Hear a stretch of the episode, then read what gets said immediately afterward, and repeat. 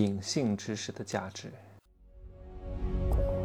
没有事实，没有真相，只有认知，而认知才是无限接近真相背后的真相的唯一路径。哈喽，大家好，我是蒸汽学长哈，今天在重庆，哎呀，现在都已经二十三点零四分了，赶紧把今天的节目录了，因为今天很忙，去看项目、看房，哇，在那个开发商那儿谈了，我原来以为半个小时就能谈完，谈了三个多小时。现在啊，大多数的房子都是买方市场，都不像以前房子很好卖，还跟你谈三个小时，三分钟都不会跟你谈的。哎呀，你不要以为在网上看一看那些免费的信息，然后告诉你怎么买房子的攻略，你就以为你已经掌握了很多真相了。很多真相怎么可能免费告诉你啊？对吧？免费告诉你的真相，它就不值钱了呀。每个人都知道真相了，每个人都知道底层逻辑了。那这个世界上就不会有那么多傻子，就不会有这么多人亏钱了，对不对？很多东西是秘而不宣的，都是隐性的东西。你不要在网上看谁谁谁好像讲的特别专业，头头是道的，在我看来都是草包，真的。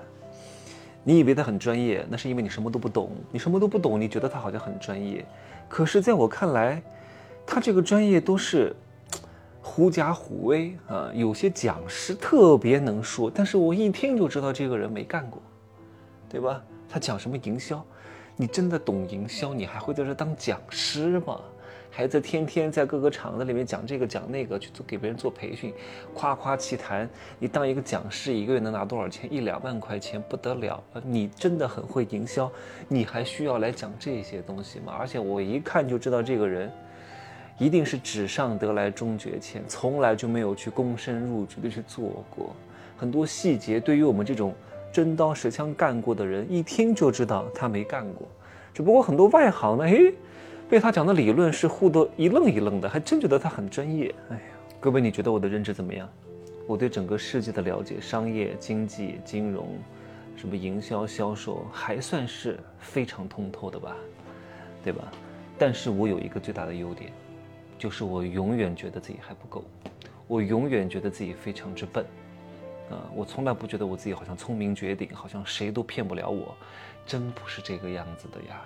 这种人只能当一个聪明人啊，聪明人就是觉得自己最聪明，谁都骗不了他，对吧？我觉得我还不够，我要向更加专业的人请教。可能这个专业的人呢，在别的方面不如我，但是他就在这个方面远超过我。你看我来重庆看房，我对整个重庆的楼市。虽然说我已经有了一个大概的了解，整个理论层面上呢，我是完全没有问题的，但是具体到一些操作细节上，很多东西是没有人告诉你的，必须要亲自在这个行业干过的人，而且当过高管的人，甚至当过高管的人还不行，甚至是要当老板的人，甚至当过这个行业老板的人都不行，他还要在别的行业有所建树，他才能够把整个链条打通，对吧？今天陪我来的老师，啊，我们认识很久了。我今天特地来请他帮我一个忙，来看一看。他是做过暗场，然后做过代理商，然后做过中介，在开发商有干过。他有整个产业链条的全行业从业经历，而且还是老板，对吧？所以有些东西只有他能问得出来。譬如说，我们今天为什么跟那个开发商谈了三个小时？按 又如果是我谈啊，也只能谈半个小时，因为很多东西我没有经历过，我没有做过房地产行业。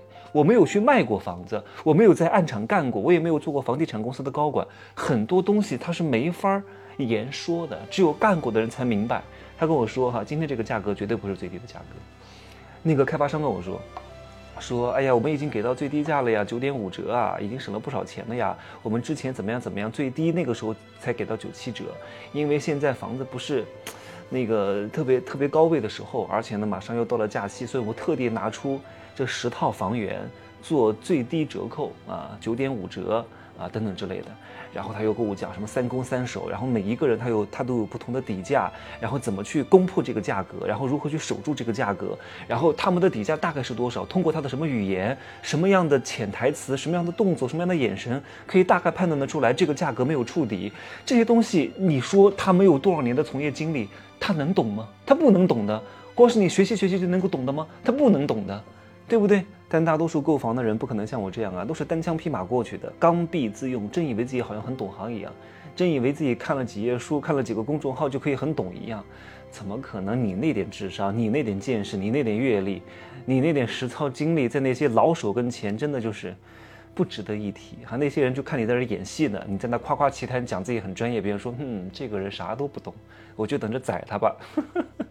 就算他带参谋，他也很难带一个专业的，因为他不懂得分辨什么样的人是专业的，所以他只能被骗，只能被宰，对吧？就很多人我都不知道怎么回事儿啊，买个菜从来斤斤计较，怎么买个几十万，让别人让他投一百万，买个几百万的房子，眼睛都不眨，对方说多少价格就是多少价格，对吧？他完全不懂得还价的，他也不懂得带中介过去，啊，还有还有返佣。能和中介如何谈返佣？这返佣协议该怎么写？他也不懂，他以为就跟买商品一样，我直接找生产者买，省去中间的通路环节会更便宜，根本就不可能。因为开发商卖的房价当中就已经包含了一部分的营销成本，这是固定的支出，而这营销成本当中就包含了中介的返佣，是必须要给出去的。你就算不找中介买，直接去那个新楼盘的什么开发商那儿。什么什么营销中心那儿，你直接去买，他也不会把这个钱返给你的，少则百分之一二，多则如果是一些商铺或者是一些商住，可能百分之十以上都是有可能的。你直接去买，他也不会把这部分钱返给你的，对吧？只不过变成了他的利润而已。你还不如找一个中介跟他谈一下返佣，对吧？你也能省点钱，中介呢也能赚点佣金。很多人傻乎乎的。看到一个比较不错的楼盘，就直接跑到人家暗场去看了。暗场就是他们卖楼的那个营销中心，那些地方都是很多摄像头的呀。你过去就被标记了呀，你就是直接过去的客户，以后再带中介来也没有返佣了，你已经被锁定了。你以为戴个眼镜、戴个口罩就行了吗？有有的摄像头啊，是那种步伐的识别，就是看你走路的姿态都可以识别出来你，或者你露一个眼睛都不行。有的是虹膜识别。你你能想到的，难道他们想不到吗？他们买那台设备都是几十万的，对吧？火眼金睛的。所以我说，大多数人都是傻子，大多数人呢都是看似聪明，但都是小聪明，没有一点点大智慧。因为他总是省小钱花大钱，他不懂得为一些真正有价值的东西付费，所以呢，他看似省了钱，但是走了非常多的弯路，对吧？然后放眼未来的几年，有可能会损失一大笔钱！